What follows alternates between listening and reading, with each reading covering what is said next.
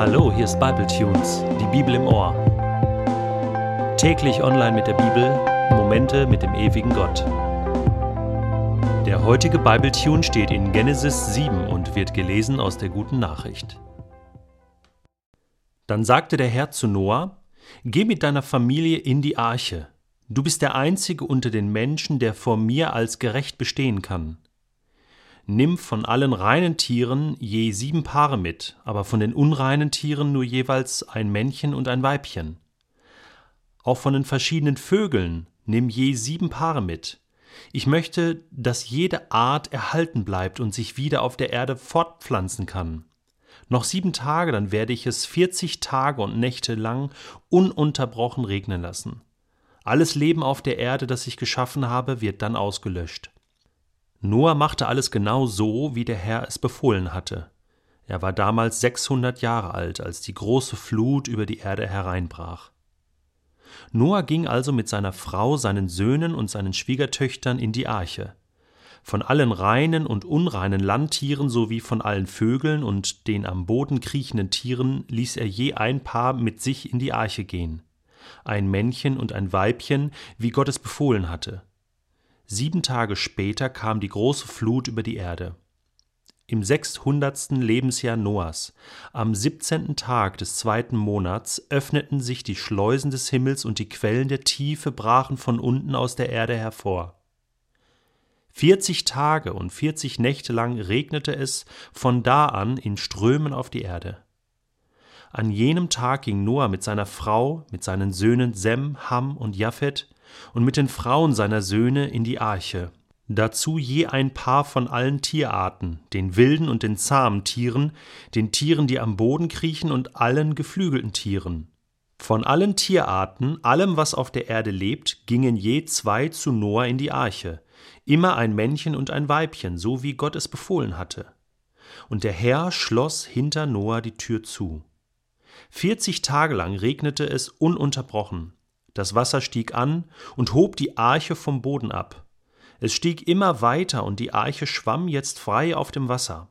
Es stieg höher und höher, und schließlich waren auf der Erde sogar die Berge bedeckt. Das Wasser stand sieben Meter über den höchsten Gipfeln. Da starb alles, was auf der Erde lebte und sich regte.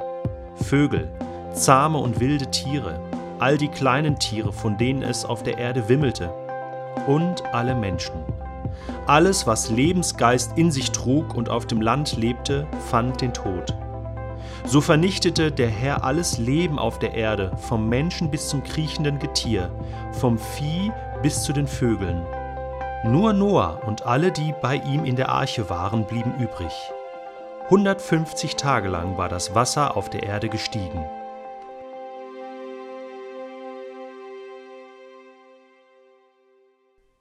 Ich bin ein naiver Bibelleser. Das hast du vielleicht schon bemerkt. Was meine ich damit? Ich glaube der Bibel, ganz grundsätzlich, beziehungsweise ich vertraue den Schreibern der Bibel, beziehungsweise ich vertraue Gott, der die Schreiber der Bibel damals inspiriert hat und die dann alles aufgeschrieben haben, ganz sorgfältig. Letzten Endes vertraue ich Gott und nicht nur diesem Buch. Naiv die Bibel zu lesen bedeutet, ich lese nicht nur willkürlich oder die ganze Zeit zweifelnd. Ich hinterfrage nicht ständig, ob das jetzt genau so stimmt, was da steht. Ich glaube es.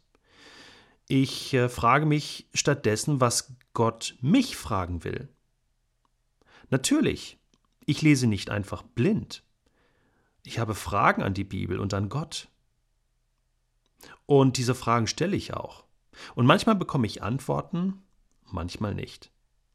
Frage: Was macht das mit dir, wenn du den heutigen Bibeltext mal ganz naiv liest und ihn für bare Münze nimmst? Das heißt, alles ist so passiert, wie es der Bibeltext sagt. Mir fallen da als erstes so Nebensächlichkeiten auf, wie zum Beispiel, dass Noah am 17. Tag im zweiten Monat in die Arche ging. Da werden außerdem Meterangaben gemacht, wie hoch das Wasser stieg. Da sind ganz detaillierte Berichte zum Beispiel über die Tiere, die Noah mitnehmen sollte.